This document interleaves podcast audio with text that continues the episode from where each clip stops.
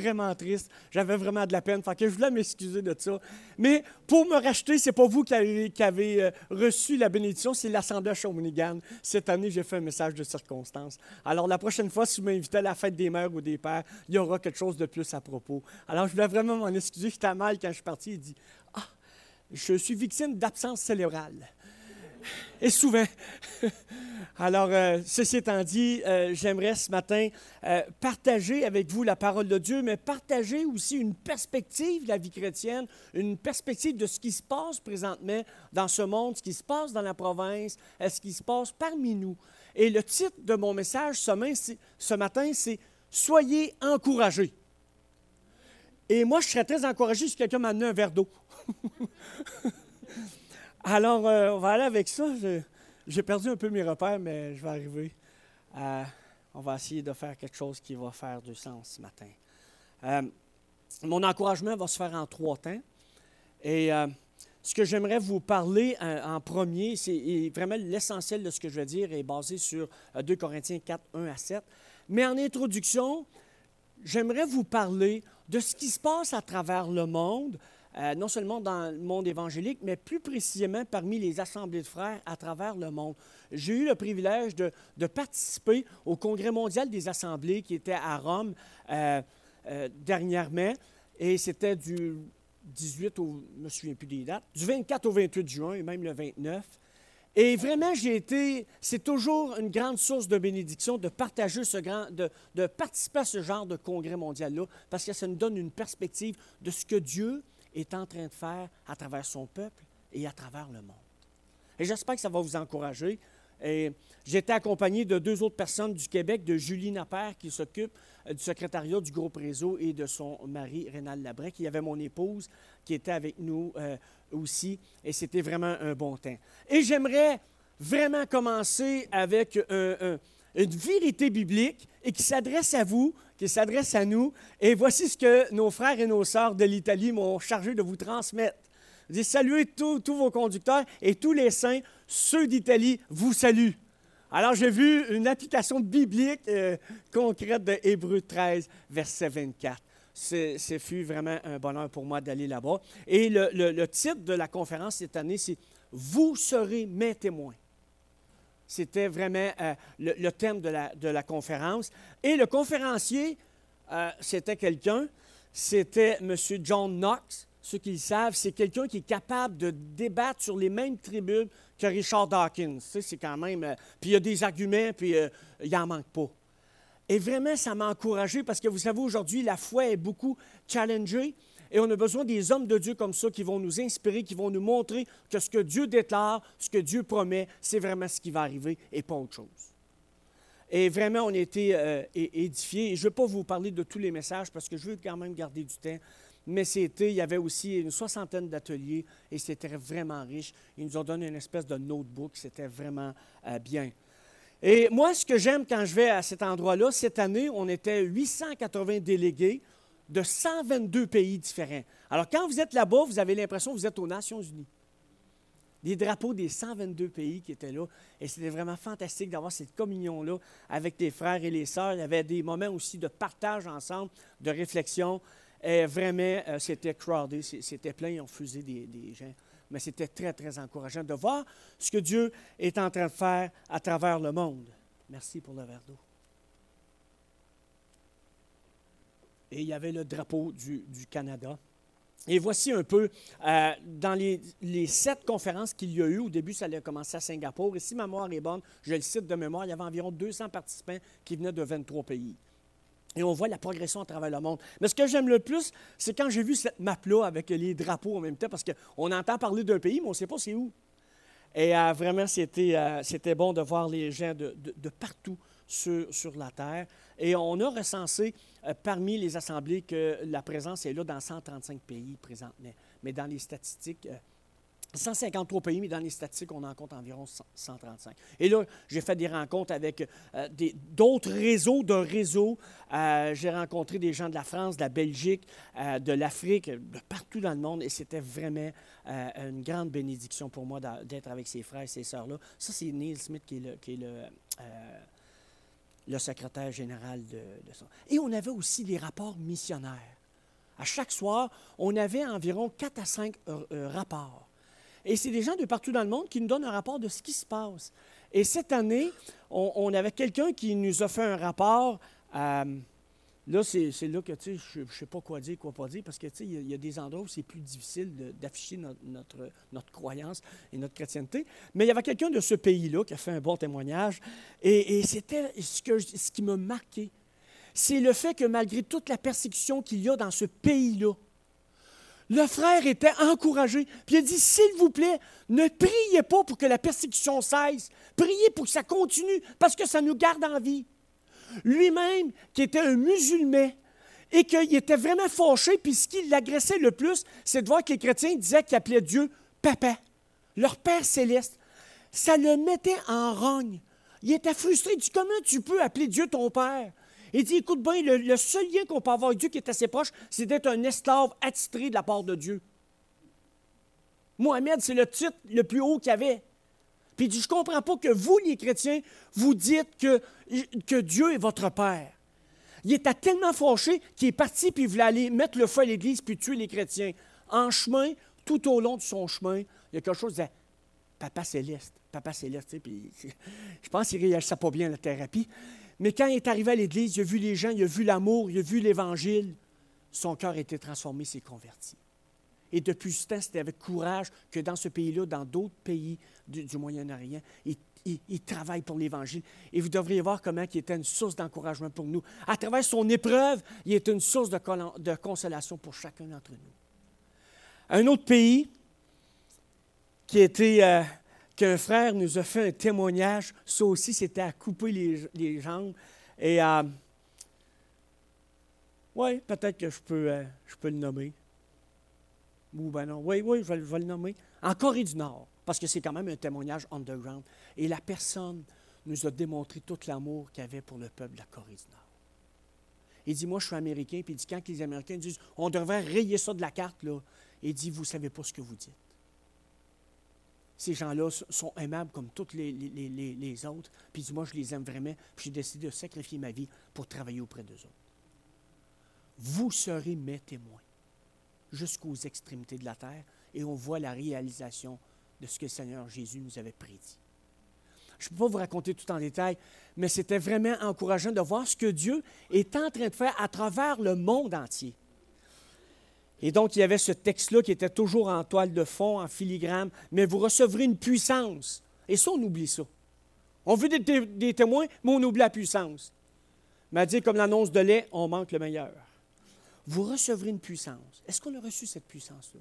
Le Saint-Esprit survenant sur vous, et vous serez mes témoins à Jérusalem, dans toute la Judée, dans la Samarie et jusqu'aux extrémités de la terre. Comme j'ai partagé en, premier lieu, ce qui m'excite le plus, c'est de voir l'œuvre de Dieu jusqu'aux extrémités de la terre. Et il publie, comme à, chaque, à, tous les, quatre ans, parce que maintenant c'est à tous les quatre ans, publie un livre dedans qui a toutes les statistiques sur 135 pays, ce qui se passe parmi les assemblées à travers le monde. Et je vous montre ça très rapidement. Et euh, ça, c'est la courbe au niveau depuis 2005 jusqu'à 2019, le nombre de, congrégations, le nombre de croyants et le nombre de, gens qui sont baptisés, qui fréquentent euh, les assemblées. Il y a eu une croissance quand même assez forte. Il y a environ, je vous dirais, 12 ans, on avait noté euh, une croissance assez forte au niveau de l'Amérique du Sud. Il y a huit ans, on avait, on avait, euh, réalisé qu'il y avait une croissance dans les pays d'Afrique. Et il y a quatre ans, on a vu qu'il y avait une forte croissance en Asie. Et là, la croissance n'est pas aussi forte qu'elle était avant, pas aussi spectaculaire, mais elle continue, comme on voit la courbe. Mais de ce que je peux discerner, c'est- mon humble avis, Dieu est en train de faire toute une œuvre dans le Moyen-Orient. On entend des témoignages, puis beaucoup de chrétiens par, milliers se convertissent en Iran, en Irak et dans d'autres pays. C'est vraiment spécial. Dans ce contexte-là, plusieurs milliers de personnes se convertissent au point où beaucoup de, de leaders musulmans sont inquiets de la progression de la chrétienté. C'est quand même spécial ce que Dieu est en train de faire. Et je ne veux pas qu'on se compare, mais juste dire que Dieu fait une œuvre extraordinaire. Puis même quand on pense qu'on est découragé et qu'il n'y a rien à faire, il y a toujours quelque chose à faire parce que Dieu, c'est le Dieu qui est infiniment puissant et grand et qui décide, quand il décide de faire de quoi, il n'y a pas personne qui peut l'arrêter. N'est-ce pas? Amen. Alors ça, c'est des statistiques, mais j'ai oublié un bout. Là, il nous donne la statistique du Canada. Et euh, ça nous dit que, bon, selon le côté euh, chrétien, bien là, tu sais, il, il, mêle euh, le côté protestant qui ne sont pas nécessairement évangéliques, les évangéliques. Mais pour faire une histoire courte, au Canada, on est environ 3,5 millions de chrétiens. Et au Québec, il y en a qui disent 50 000, c'est faux, il y a minimum 100 000 chrétiens au Québec. Je pense que des fois, on veut croire aux mythes plus qu'aux réalités, là, mais je suis capable de vous faire la démonstration mathématique de ça sans problème. Mais à travers le monde, parmi les assemblées, parce que c'est très difficile, parce qu'on est très, très humble. Des fois, je me demande si ce n'est pas un excès euh, d'orgueil. Mais quand même, l'humilité à l'extrême, ça peut être l'orgueil. Et on a de la misère à des statistiques, mais il y a environ 30 000 assemblées dans le monde. Environ 3 millions, selon mon estimation statistique, puisque c'est un peu ma science. Environ, euh, environ 3 millions de personnes. Et on était une très, très petite tribu par rapport au monde évangélique. Combien il y a de millions d'évangéliques dans le monde qui croient au salut en Jésus-Christ par la foi seulement? Combien de millions dans le monde? Pas beaucoup? 600 millions, selon l'Alliance évangélique mondiale. Nous, au Québec, on passe pour une gang, qu'on est dans une secte, des, des, mais non, on fait partie de quelque chose de plus grand, mais à cause de notre contexte religieux, il y a moins d'évangéliques au Québec. La moyenne à l'extérieur du Québec, c'est 10% de croyants évangéliques. Et vous, vous êtes à Sherbrooke, et, si je prends Granby, vous êtes le Bible Belt du Québec. C'est ce que je vois dans mes statistiques. Euh, c'est quand même assez, assez spécial. Mais ceci étant dit, donc, il y a plein de statistiques. J'ai eu, euh, je voulais juste vous encourager à dire que Dieu est encore à l'œuvre. Il n'a pas terminé son œuvre à travers le monde, puis il n'a pas terminé son œuvre parmi les assemblées. Et juste pour vous dire que parmi les assemblées, maintenant, on célèbre le 15e anniversaire du groupe Réseau qui a été fondé pour faire en sorte que les assemblées au Québec, on travaille plus ensemble. Au niveau des programmes des nouveaux ouvriers, au niveau des ouvriers retraités, au niveau des conférences, au, au niveau de Profac et de plein de choses. Mais ce qui m'excite encore plus, puis m'encourage encore plus ce matin, puis j'aimerais vous le dire tout de suite, mettez ça à votre agenda, on va avoir le premier congrès de l'histoire des assemblées au Québec, et ça va être un congrès bilingue. Nos frères des églises anglophones vont être invités, et ça va avoir lieu le 2, le 3 et le 4 avril l'année prochaine. Et je vous dis tout de suite, c'est quoi la différence entre un congrès et une conférence, parce que beaucoup sont confusés. Un congrès, tu as des prédications, tu peux avoir des ateliers, euh, euh, excusez, une conférence. Mais un congrès, non seulement tu as des conférences, non seulement tu as des ateliers, mais tu as des réunions, exemple pour les groupes missionnaires, pour les camps, et tout ce qu'il y a pour faire en sorte de se mettre ensemble pour voir quelle est la progression de l'œuvre et comment on peut faire ensemble pour faire progresser encore plus l'œuvre ensemble. Moi, j'ai vu depuis les 15 dernières années le fait qu'on est ensemble, qu'on connecte ensemble, qu'on se visite les uns les autres, qu'on partage des ressources. J'ai réalisé qu'on a fait beaucoup plus ensemble qu'on était capable de faire tout seul. Alors, c'est une deuxième source d'encouragement pour moi. Mais j'aimerais, parce que peut-être ce qui m'encourage ne vous encourage pas, mais là, dans la prochaine portion, je suis certain de mon affaire, ça va vous encourager parce que c'est la parole de Dieu. Tournons dans la parole de Dieu, s'il vous plaît, dans 2 Corinthiens, au chapitre 4, au verset 1 à 7. Si vous n'avez pas vos Bibles, je vous pardonne. Et on va lire ça ensemble. Je vais essayer de trouver le texte moi-même. Je vais lire ici, hein. je vais vous tourner le dos un peu, je vous demande pardon. Parce que c'est plus facile à lire. 2 Corinthiens chapitre 4, verset 1 à 4, on va prier avant. Seigneur Dieu, Père céleste, on va ouvrir ta parole. Et Seigneur, ce matin, on a besoin que tu nous parles. Seigneur, on a besoin d'être encouragé ce matin. Seigneur, on veut te demander de ne pas nous laisser partir d'ici sans nous avoir encouragés personnellement. Et Seigneur, ce n'est pas dans un désir égoïste, mais c'est pour répondre à l'appel de ta parole qu'on peut être encouragé par toi et par nos frères et nos sœurs et par plein de choses, mais surtout, Seigneur, que tu dois être notre source d'encouragement. Et Seigneur, viens nous encourager par l'Esprit Saint ce matin. Qu'il en soit ainsi pour la gloire et l'honneur de Jésus-Christ. Amen.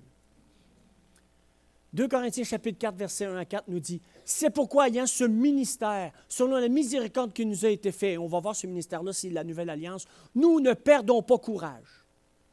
Nous rejetons les choses honteuses qui se font en secret. Nous n'avons point une conduite astucieuse et nous n'altérons point la parole de Dieu. Mais en publiant la vérité, nous nous recommandons à toute conscience d'homme devant Dieu. Si notre évangile est encore voilé, il est voilé pour ceux qui périssent, pour ceux, pour les incrédules, dont le Dieu de ce siècle a aveuglé l'intelligence afin qu'ils ne vissent pas briller la splendeur de l'évangile de la gloire de Christ qui est l'image de Dieu.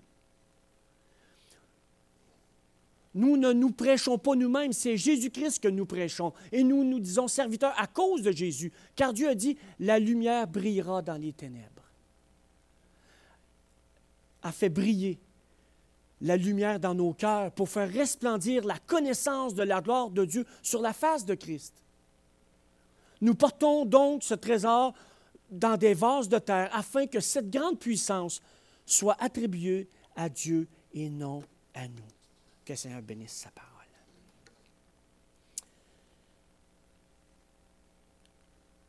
Donc, soyez encouragés. Paul nous dit, ayant ce ministère selon la miséricorde qui nous était fait, nous ne perdons pas courage. Dans le chapitre 3, verset 6, je vous le cite, pas besoin d'y tourner, il nous a aussi rendus capables d'être ministres d'une nouvelle alliance. Non de la lettre, mais de l'esprit, car la lettre tue, mais l'esprit vivifie. Quel contraste entre l'ancienne alliance et la nouvelle alliance. La nouvelle alliance est beaucoup plus glorieuse. La nouvelle euh, alliance est selon l'esprit et selon la justice de Dieu par rapport au ministère de l'Ancienne Alliance qui était basé sur la loi et qui, apportait en quelque sorte la mort et qui amenait la condamnation. Vous et moi, on a ce service-là, ce ministère-là, selon cette nouvelle alliance-là que Dieu a contractée avec les hommes. Et ça, ça devrait être une grande source d'encouragement, puis on va voir un peu plus tard pourquoi.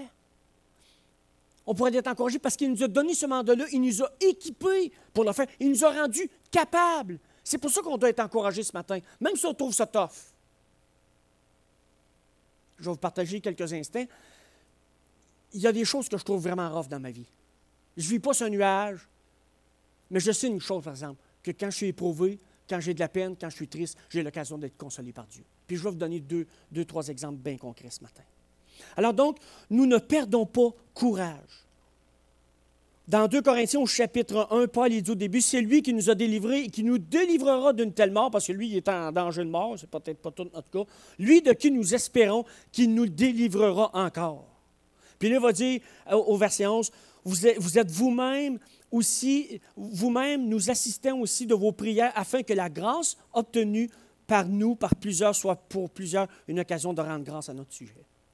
Paul dit on a été éprouvé, mais c'était l'occasion d'être un objet de consolation pour vous. L'apôtre Paul, moi, j'aimerais être président des optimistes, mais il me bat à plate couture.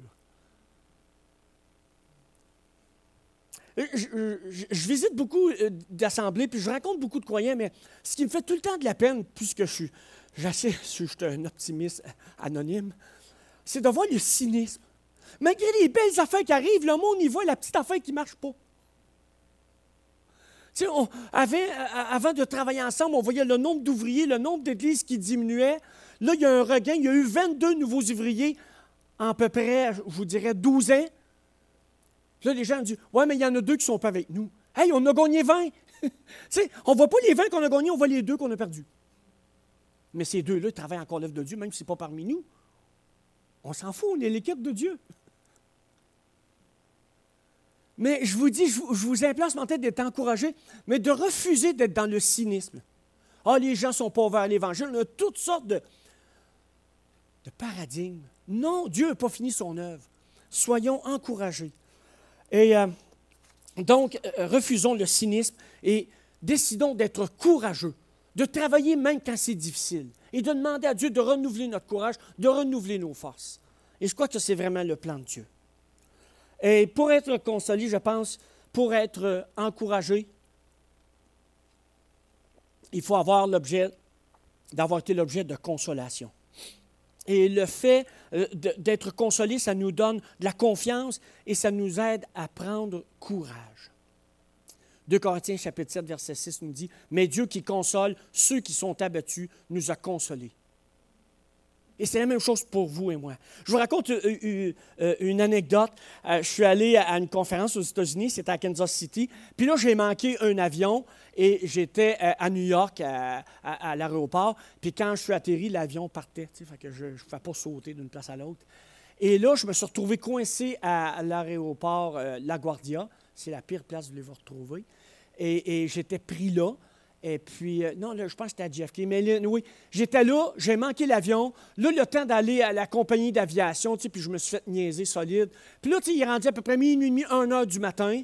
OK, tu peux rester ici à l'aéroport, mais faut-tu aller à telle section, tel terminal, je m'en vais là. Là, je vais me coucher sur un ben. Non, il m'emmène dans une petite cuisine. Il y a des tables en bois, des chaises en bois. C'est là que tu vas passer la nuit. Là, tu vois, ben là, je cherche les hôtels, 600 pièces. Non, non, non, pour 4 heures de temps. Là, je suis rendu à 3 heures de temps. Je ne paierais pas 700 quand même. Puis là, je décide de rester là. Mais tu sais, là-bas, on ne se fait pas trop confiance. C'est que tu couches avec tes bagages, puis tu couches ton laptop sur la table, puis tout le monde est à de même, tout le monde check ses affaires. Là, ça avait été tough. Là, j'ai réussi à prendre un avion, puis faire deux, trois détours, puis arriver à Kansas City. Là, j'arrive là, brûlé, tu sais, fatigué un petit peu. Tu sais. Quand tu perds une minute, c'est pas pire, mais là, tu arrives dans une conférence en anglais, c'est pas ta langue maternelle. J'arrive là, puis là, je vous cacherai pas que j'étais découragé. J'arrive à l'église, là, il dit, écoute, moi, l'hygiène corporelle, c'est quand même assez important. Je prends ma douche deux fois par jour, là, ça faisait... Ça faisait plus que 24 heures je pas pris ma douche. Là, j'arrive là, j'ai dit, il va y avoir du monde à côté de moi, je vais me sentir mal, tu sais, puis je vais sentir mauvais. puis là, checkez bien ça, j'arrive là, je m'en vais au gymnase. Puis là, j'arrive dans la toilette, je check ça, deux rideaux de douche. Là, je regarde ça. Ouais, yes. Ouais, OK. Pendant peut-être. Ah, j'ai du savon dans mon chat. Pas de serviette. Savez-vous ce que j'ai fait? J'ai pris ma douche parce que je ne voulais pas que personne entre. Je me suis dépêché un rouleau de papier brun. Ah, c'était de toute beauté, me suis avec ça. Mais j'étais consolé. Tu sais, puis je dis, OK, merci Seigneur, tu t'occupes de moi. Et là, le soir, j'arrive, je devais être hébergé chez quelqu'un qui était censé d'avoir deux personnes de, mais ils ne sont pas venus, je ne sais pas pourquoi. Puis là, un moment donné, le monsieur, je rentre là, puis moi, quand je vais ailleurs, je ne veux pas à la salle de bain, je veux pas qu'il y ait d'odeur, puis j'ai mal au ventre, puis je me retiens, ça va pas bien. Je l'air pas gêné, mais je suis bien plus gêné, vous pensez. Puis là, j'arrive là, puis le monsieur dit, voici ton lit, ta chambre à toi tout seul. Yes. Puis il dit, j'aimerais juste te dire que la salle de bain est spécialement pour toi. Nous, on va utiliser une autre partie de la maison pour avoir une autre chambre de bain. Ah, yes! pour vous, c'est rien, mais pour moi, c'est tout dans la vie. Tu sais, ça me fait plaisir de visiter, mais je ah, j'ai de la misère. Mais comment c'était une source de bénédiction? Si je n'avais pas vécu ce drame-là de transfert d'avion, je n'aurais pas été autant consolé, puis je n'aurais pas été aussi confiant que Dieu s'occupe de moi en dépit des circonstances. Ça, c'est vraiment l'expérience de Dieu, d'être consolé par Dieu, d'être encouragé. Puis, ce qui est très difficile pour moi, c'est que malgré tout, je pourrais vous rencontrer des milliers d'affaires, mais il semble, quand je suis dans l'épreuve, j'ai l'air à tendance à tout oublier ça. Êtes-vous comme ça? Dieu vous a délivré à maintes, maintes reprises. Puis peut-être présentement, vous êtes dans le trouble. Puis là, ouais, mais là, je suis découragé, puis telle affaire. Le même Dieu qui ne vous a jamais abandonné avait, il n'a pas décidé de changer son programme. C'est juste qu'il va laisser durer ça. Je ne peux pas vous expliquer pourquoi. Je ne comprends pas pourquoi, mais je sais que ça fait partie de son plan. Mais je sais le résultat de son plan. C'est non seulement que nous soyons consolés, mais c'est aussi c'est de participer à la gloire de Dieu qui est différente de la perception qu'on a de la gloire. Il s'en vient de me chercher.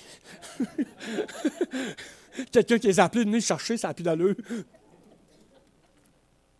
Aïe, aïe, aïe. Je m'excuse, je ne sais pas si, quand je suis encouragé comme ça, je parle vite. C'est correct, vous me suivez? Je vais de peser sur le choke pour. OK, parfait, merci, merci pour l'amour. tu sais, je t'aime avec l'amour de Jésus. Pourquoi toi, t'en as plus, tu sais? On dit ça souvent. Mais je vous aime avec l'amour de Jésus, puis je vous aime avec mon amour. Puis je sais que c'est sincère et c'est réciproque et ça, me touche beaucoup. Alors, euh, vous savez, concernant prendre euh, euh, courage, le Seigneur Jésus nous a puis j'ai l'impression qu'on est amnésique un petit peu. Le Seigneur Jésus dit je vous ai dit ces choses, puis là, je ne peux pas avoir tout le contexte, afin que vous ayez la paix en moi. Vous aurez des tribulations dans le monde, mais prenez courage, j'ai vaincu le monde. Et nous, quand on a des tribulations, on est tous surpris.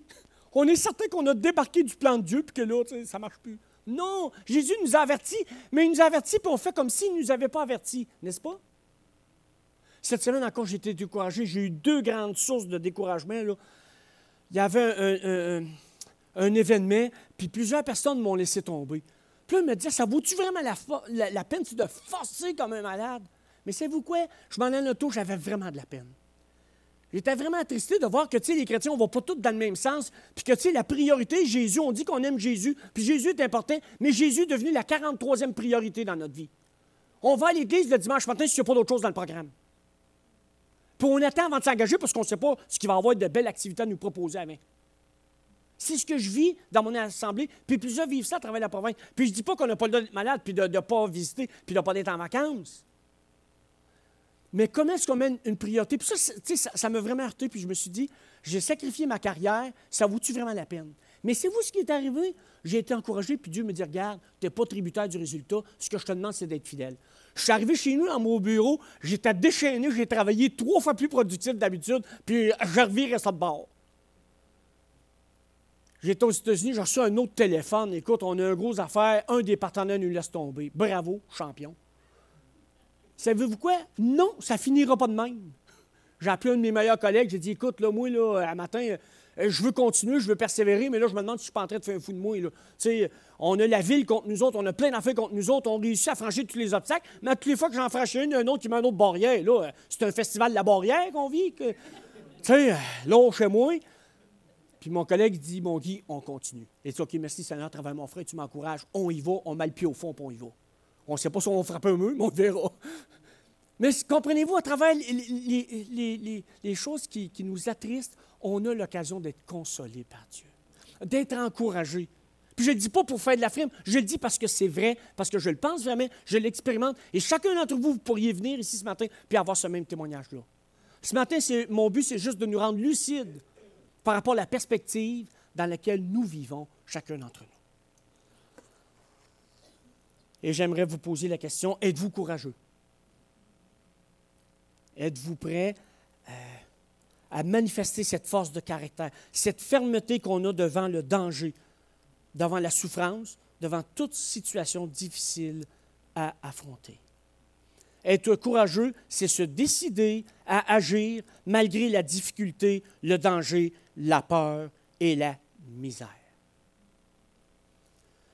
Ensuite, il y a quand même un autre bout de texte, parce que je ne veux pas citer mes affaires trop hors contexte. Ça va jusque-là, vous êtes encore avec moi? Checkez bien ça. Ensuite, ça nous dit non seulement de ne pas perdre courage, mais je dirais que c'est la consigne de Paul pour les Corinthiens, et cette consigne-là s'applique à chacun d'entre nous, et encore plus aujourd'hui. Autant c'était euh, euh, pertinent dans cette époque-là, autant ça l'est tout encore aujourd'hui. Nous rejetons les choses honteuses qui se font en secret.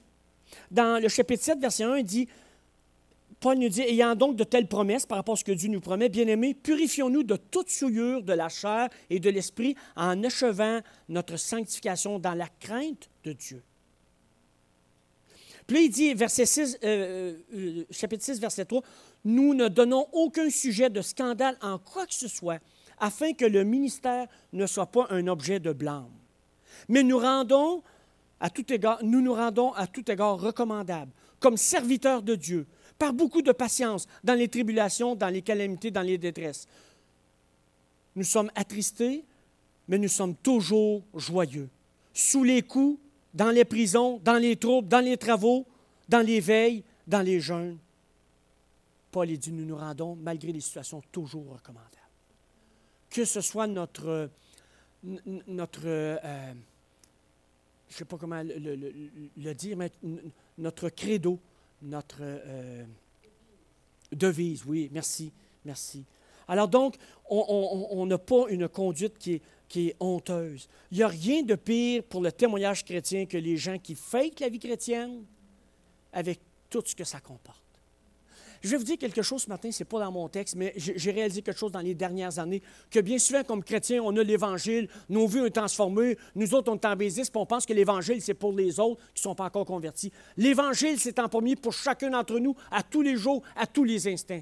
Et depuis que je, m'efforce de dire ça, de prêcher ça, d'essayer de le vivre, et Soda, c'est plus tough qu'avant. On dirait que je suis plus pécheur qu'avant. Parce que vous savez quoi? Je vais dans la lumière et je vois encore plus l'état de mon cœur. L'Évangile, c'est pour nous en premier. Puis si on le vit, ça va être le meilleur témoignage, ça va être la lumière divine pour ceux qui nous entourent. Et l'Évangile, c'est pour ceux aussi qui ont quitté nos rangs, ceux qui ont délaissé le Seigneur, ceux qui ont délaissé la marche chrétienne. C'est encore bon pour eux, l'Évangile, autant que pour nous. Et ceux qui ne connaissent pas encore le Seigneur, ceux qui n'ont pas encore vu la, splendeur de la gloire de Christ, la gloire de Dieu sur la face de Christ, c'est pour eux aussi l'Évangile il y a un retour pour moi à l'essentiel, à la base, qui dit, est-ce que ce que je suis en train de faire là, est-ce que je suis en train de vivre l'Évangile? Je suis en train de manquer de patience envers mon épouse. Est-ce que je suis en train de vivre l'Évangile? J'aurais besoin de m'excuser. Je suis trop orgueilleux. Est-ce que je suis en train de vivre l'Évangile? J'ai de la misère à aimer mon frère, ma soeur. Est-ce que je vis l'Évangile? Je vous le dis, ça fait toute la différence du monde. Et c'est dit ensuite, nous n'avons pas une conduite astucieuse.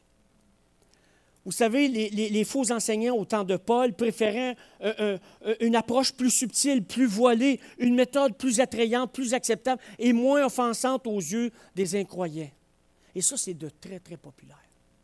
Aujourd'hui, on annonce l'Évangile pour plusieurs. Puis écoute, là, Jésus frappe à ta porte, Jésus te fait une invitation pour l'Évangile, mais donne-y une chance il cogne à la porte, laisse-les rentrer. Non, c'est pas toi qui donne une chance à Dieu, c'est Dieu qui te donne une chance à. c'est l'Évangile à l'envers, ça. Puis là, on annonce cet évangile-là, puis quand les gens viennent, ben, ils viennent avec des droits, puis des privilèges, puis ils disent à Dieu, ben, moi, t'explique comment ça va marcher maintenant que tu es dans mon équipe. On l'évangile, là, c'est le fait qu'on accepte que Dieu est souverain, qu'il est le Seigneur, qu'il est le maître du monde et qu'il doit être le maître dans notre vie. C'est lui qui nous donne les directives et non pas nous. Où, on était quand la terre a été formée. Alors, euh, donc, pas de conduite astucieuse. Et, et ensuite, il nous dit, nous ne falsifions pas la parole de Dieu. De plus en plus, je vois ce mouvement-là, même parmi les chrétiens, on essaie d'ébranler les vérités qu'on tenait comme sûres et fermes, ça part de la création puis à toute autre, chose. On est en train d'essayer de discréditer la parole de Dieu, puis même il y a des chrétiens qui font ça à grande échelle. Je vous dis, frères et sœurs, il faut s'en tenir au Saint-Livre. Puis c'est facile, c'est très, très pernicieux la façon dont on peut être détourné du Saint-Livre. Le taux de lecture de la Bible est à la baisse. Et pour une vérité qu'on entend d'Évangile, on entend à peu près 50 mensonges à travers ceux qui nous entourent, la TV, tout. Et nos jeunes dans les écoles sont surexposés et ça fait en sorte que plusieurs se détournent de la foi, font naufrage par rapport à la foi. Ah, ça, ça me heurte tellement. Autant que je vois des hommes religieux, des femmes religieuses qui vont dire des choses au nom de Dieu, que ce n'est pas Dieu qui dit ça, pas en tout. Autant ça me fait de la peine de voir comme nous, chrétiens, que la parole de Dieu est méprisée. C'est notre source de salut. Certainement qu'on a l'Esprit Saint en nous, mais on a besoin. Alors, je vais aller un peu plus euh, rapidement. Paul dit euh, «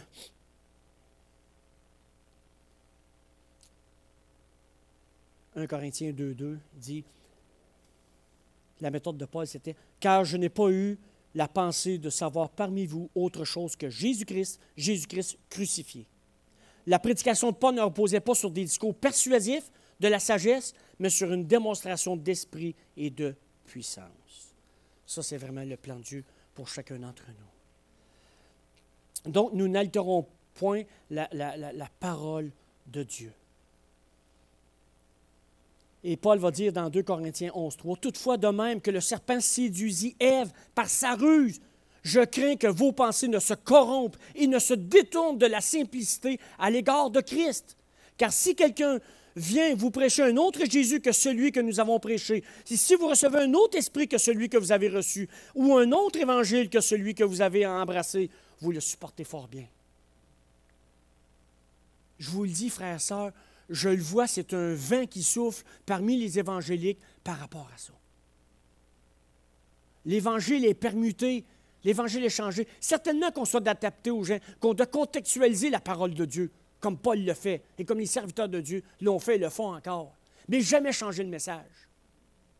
Vous savez, parce qu'on n'est pas beaucoup au Québec, ils écoute, on n'est pas beaucoup, que, on va s'organiser que le message soit le plus euh, agréable possible pour se faire dire oui.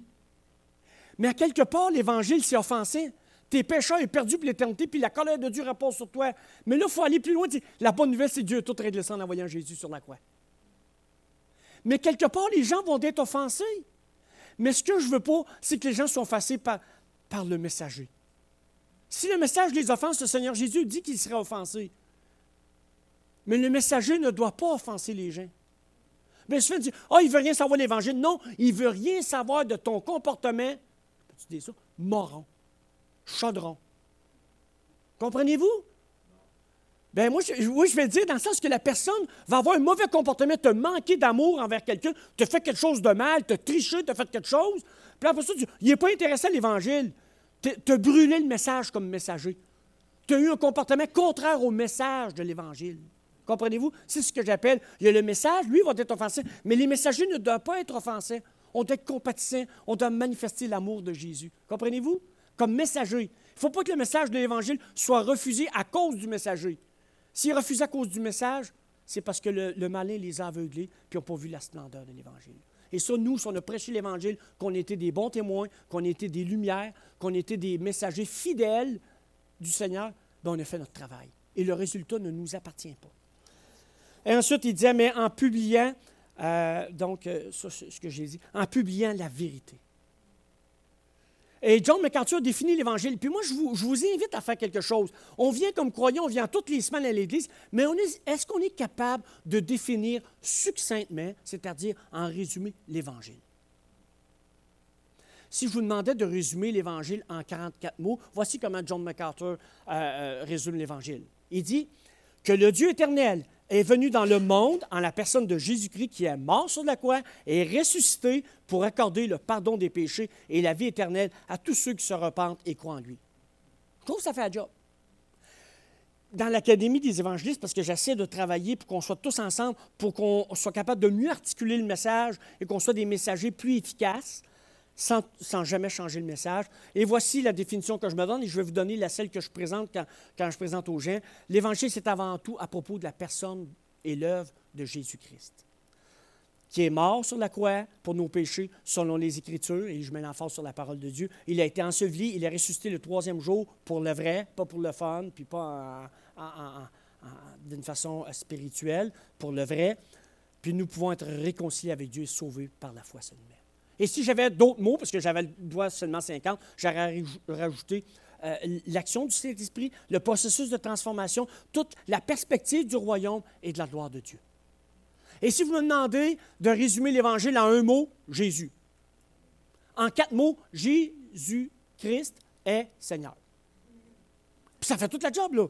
Jésus-Christ, loin de l'Éternel qui est venu, est Seigneur. Pas il était, il sera, il est peut-être. Non, il est Seigneur de toute éternité.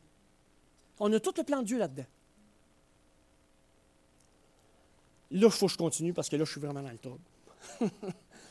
Alors, euh, donc, nous ne prêchons pas nous-mêmes. C'est Jésus-Christ, le Seigneur, que nous prêchons, car Dieu a dit, la lumière brillera au sein des ténèbres, a fait briller la lumière dans nos cœurs pour faire resplendir la connaissance de la gloire de Dieu sur la face de quel privilège j'ai eu en 1981 lorsque j'ai demandé pardon à Dieu, lorsque l'Esprit Saint est rentré en moi, de voir que je voyais un Dieu infiniment grand qui prend soin de nous, qui, s'intéresse à nous. Nous, on ne s'intéresse pas beaucoup aux fourmis parmi nous, mais tu sais, nous, on a encore plus grand décalage, puis Dieu s'occupe de nous se préoccupe de nous. Puis quand il a créé le monde, il le fait pour sa gloire. Et quand il nous a créés, c'est pour qu'on puisse participer à sa gloire.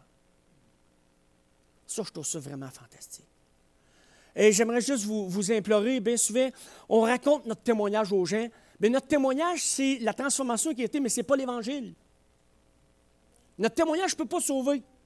Ou comme quelqu'un dit, j'ai donné la prière de repentance. La prière de repentance, frère ça, c'est la réponse au message d'Évangile. Ce n'est pas l'Évangile.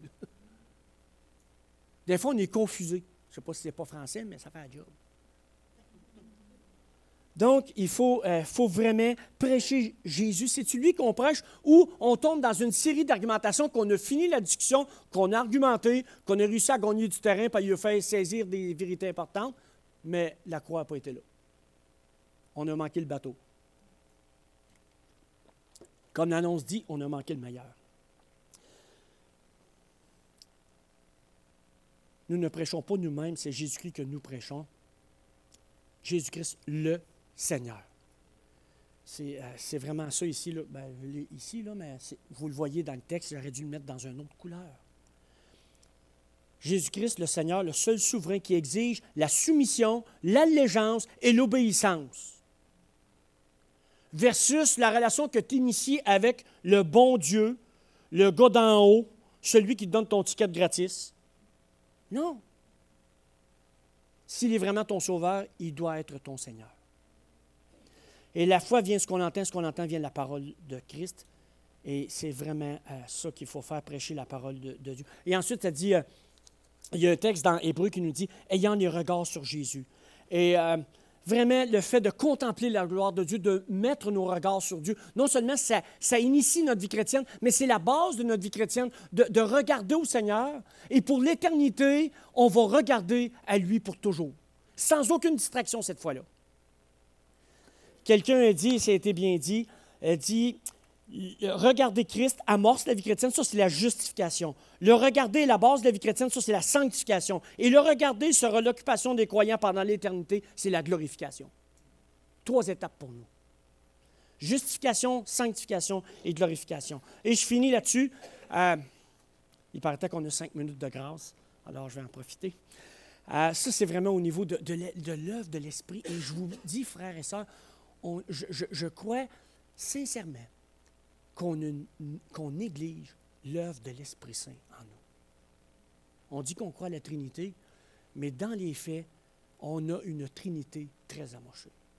Si vous voulez mon, avis personnel. Alors, la véritable contemplation va nous emmener pas dans une extase, pas une espèce de, tu sais, de Non, non, ça va nous emmener à la transformation, la véritable. C'est comme la vraie grâce de Dieu. Il y en a qui prennent la grâce de Dieu puis ça les mène au laxisme. Ah, c'est pas grave, c'est la grâce de Dieu. Non, non, ça c'est le laxisme. La véritable grâce de Dieu transforme puis te donne une puissance supplémentaire pour lutter contre le péché. Et non pas une licence pour le péché. Et euh, ensuite, ça dit donc, nous portons ce trésor dans des vases de terre afin que cette puissance soit attribuée à Dieu et non pas à nous. Vous et moi, on ne veut pas d'être faible, on veut d'être fort. Comme moi, je parle pour moi mais dans notre faiblesse, Dieu se glorifie. Puis c'est comme si Dieu me dit Écoute, Guy, OK, tu es rendu au bout de tes forces, de tes ressources, parfait, tu vas me laisser agir, check bien le résultat. Mais on bûche par nous autres mêmes, parce qu'on pense qu'il faut en faire le plus possible. Je pense qu'il faut travailler de mieux en mieux à l'œuvre du Seigneur. Moi, je n'avais pas catché la traduction, j'avais vu travailler de plus en plus à l'œuvre du Seigneur. J'avais un problème de traduction ou de compréhension. Mais je vous dis ça parce que, tu sais, peut-être euh, ce matin, tu sais, euh, moi, je vieillis. Puis bon, on me dit que vieillir, c'était beau, c'était le fun. Puis en tout cas, j'ai pas beaucoup de fun, moi, dans cette partie-là à date. Et j'ai eu l'occasion d'être consolé encore cette semaine. J'ai eu des difficultés, j'ai été opéré, tu sais, puis euh, j'ai participé au Festival de la douleur. Et puis, il y a trois semaines, j'ai eu, eu une, rechute. Puis j'ai eu vraiment mal. Ça faisait mal en mon train. Et là, je me suis fait d'autres choses. Je me suis fait une entorse cervicale. Mais à travers toutes ces difficultés-là, puis quand je prêche ce message-là, on dirait dans les semaines qui précèdent, je suis comme un attaque en règle. Mais à travers tout ça, combien j'ai l'occasion d'être consolé. Je ne veux pas d'être éprouvé, mais je veux d'être consolé. Si on veut d'être consolé, il faut accepter d'être éprouvé, frères et sœurs. Et j'aurais voulu vous donner euh, plein de versets, mais j'aimerais juste vous dire que dans 2 Corinthiens, si vous prenez tous les chapitres, je peux vous dire que vous pouvez avoir dix sources d'encouragement. Je pense que je l'avais mis à quelque part. Euh, tu puis juste lire ce verset-là, car ma puissance s'accomplit dans la faiblesse. Puis nous, on pense le contraire. Puis là, Paul, lui, avait catché, il dit C'est pourquoi je me plains de ma faiblesse. J'ai pas une la misère avec cette idée-là. Il faudrait que Paul me fasse une coupe de thérapie. J'ai beaucoup de misère avec ça. Mais juste pour vous dire que euh, je pensais que j'avais les versets sont dans une autre chose. Dix versets, je vous, je vous prie dans le corps, je n'ai pas le temps de le faire, mais lisez attentivement 2 Corinthiens euh, euh, vous allez, moi, j'ai trouvé dix raisons d'être encouragé là-dedans. Puis, frère, soyez encouragés. On va prier. Seigneur Dieu, Père Céleste, ce matin, tu nous dis dans ta parole que tu veux qu'on soit encouragé. Tu nous dis, ne perdez pas courage, prenez courage. Et Seigneur, on veut se baser sur ta promesse qui nous a dit que le Dieu de paix peux nous apporter cette paix-là, cette joie-là à l'intérieur de nos cœurs, en dépit des difficultés, des épreuves, des mauvaises nouvelles, des difficultés dans la santé, dans la souffrance. Mais Seigneur, merci qu'ici c'est temporaire et que tu es parti nous préparer un endroit permanent. Et merci Seigneur qu'on a accès à cet endroit permanent-là à cause de l'œuvre de la croix, à cause du sacrifice de Jésus-Christ. Et merci Seigneur que nous sommes justifiés et que nous sommes sanctifiés par sa résurrection aussi. Et merci Seigneur que ton programme pour le restant de l'éternité sera la glorification avec toi. Que tu veux nous inviter à célébrer ta gloire avec toi. Wow, Seigneur, quel privilège merveilleux. Mais tu sais, Seigneur, qu'on est charnel, qu'on est humain, qu'on est terrien et qu'on a de la misère à garder ces choses-là en perspective. Alors, Seigneur, ma prière pour nous tous ce matin, c'est que tu nous donnes de voir notre vie, nos épreuves dans une perspective céleste, de voir les choses avec tes yeux, Seigneur, dans ta perspective, et Seigneur, qu'à travers toutes ces épreuves-là, puis toute cette peine-là qu'on peut avoir bien souvent, donne-nous, Seigneur, de comprendre que tu veux nous consoler, que tu vas faire cette œuvre-là en nous, et que, Seigneur, tu vas nous faire beaucoup plus de bien que si on n'avait pas passé par cette épreuve-là. Donne-nous, Seigneur, du croire fermement, et laisse-nous pas décourager par rien, et laisse-nous pas distraire par qui que ce soit, par quoi que ce soit. Parce que vraiment, Seigneur, tu mérites qu'on te confie nos vies notre sort et tout ce qui nous appartient.